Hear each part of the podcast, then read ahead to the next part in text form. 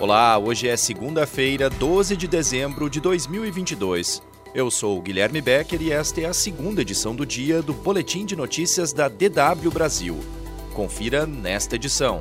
Lula é diplomado presidente em ato que marca o fim do processo eleitoral. Greenpeace denuncia estrada de 150 quilômetros em área indígena da Amazônia. Irã executa segundo detido por participação em protestos.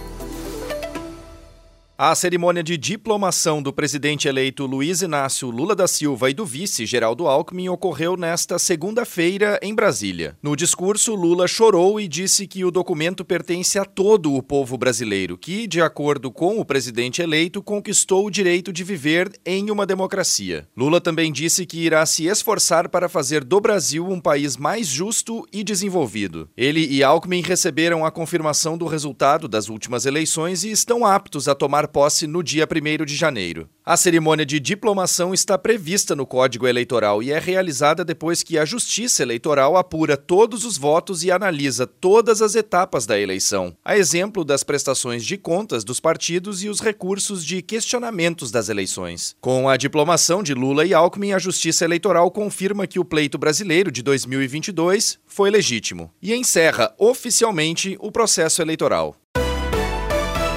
A organização Greenpeace denunciou a construção de uma estrada de 150 quilômetros que teria sido aberta por garimpeiros na região amazônica. A estrada corta uma área de mata nativa em terras indígenas Yanomami, no sul do estado de Roraima. Em um sobrevoo, ambientalistas flagraram máquinas de grande porte na região. E a estrada passa a apenas 15 quilômetros de uma tribo que vive em completo isolamento na área. As primeiras denúncias ocorreram no início de novembro e foram feitas feitas pelos Yanomami. De difícil acesso, o território dos Yanomami tem cerca de 10 milhões de hectares e fica nos estados de Roraima e Amazonas. É a maior reserva indígena do país e nela vivem em torno de 30 mil pessoas. Estima-se que pelo menos 20 mil garimpeiros atuem na região povoada pelos Yanomami em busca de minérios como ouro. Entre 2016 e 2020, segundo o relatório Yanomami sob ataque, houve aumento de 3.350 50% na exploração ilegal dentro da reserva.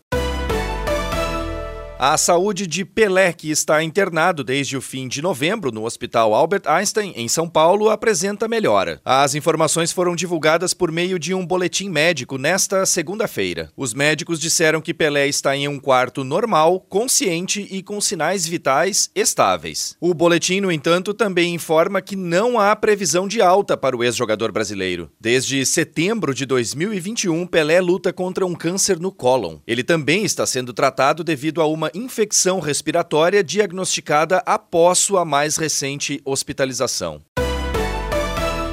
Centenas de manifestantes queimaram pneus e usaram pedaços de madeira e pedras para bloquear a pista do aeroporto de Arequipa, a segunda maior cidade do Peru. Os manifestantes protestaram contra a saída do presidente Pedro Castilho do poder, que na semana passada tentou um alto golpe de Estado. Castilho tentou dissolver o Congresso e decretar estado de exceção, mas não recebeu apoio do legislativo peruano. O protesto desta segunda-feira demandou novas eleições no país e a renúncia da presidente Dina Boluarte, que assumiu o cargo no lugar de Castilho.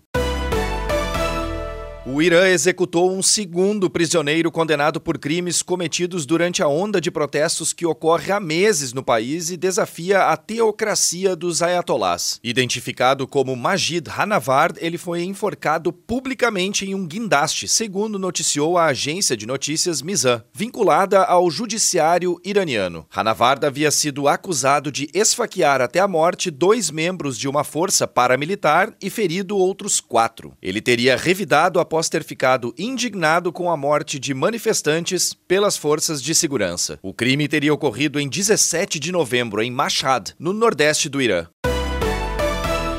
O governo da China anunciou que vai encerrar nesta terça-feira o aplicativo que rastreou a população desde o início da pandemia de coronavírus. O aplicativo era usado para apontar viagens a áreas que apresentavam altas taxas de infecções de Covid-19 no país. Além disso, o aplicativo também rastreava a participação de pessoas em eventos ou o ingresso em locais fechados, a exemplo de centros de compras e shopping centers. A desativação do aplicativo segue o relaxamento de medidas medidas anti-Covid já anunciado pelas autoridades chinesas na semana passada. A chamada política Covid zero foi muito criticada nos últimos meses e levou a protestos de milhares de pessoas em várias cidades chinesas. Essa política Covid zero foi imposta pelo governo chinês na tentativa de diminuir os casos de coronavírus, mas levou à insatisfação da população devido às restrições de movimentação, obrigatoriedade de testes e quarentenas forçadas em locais designados pelo regime.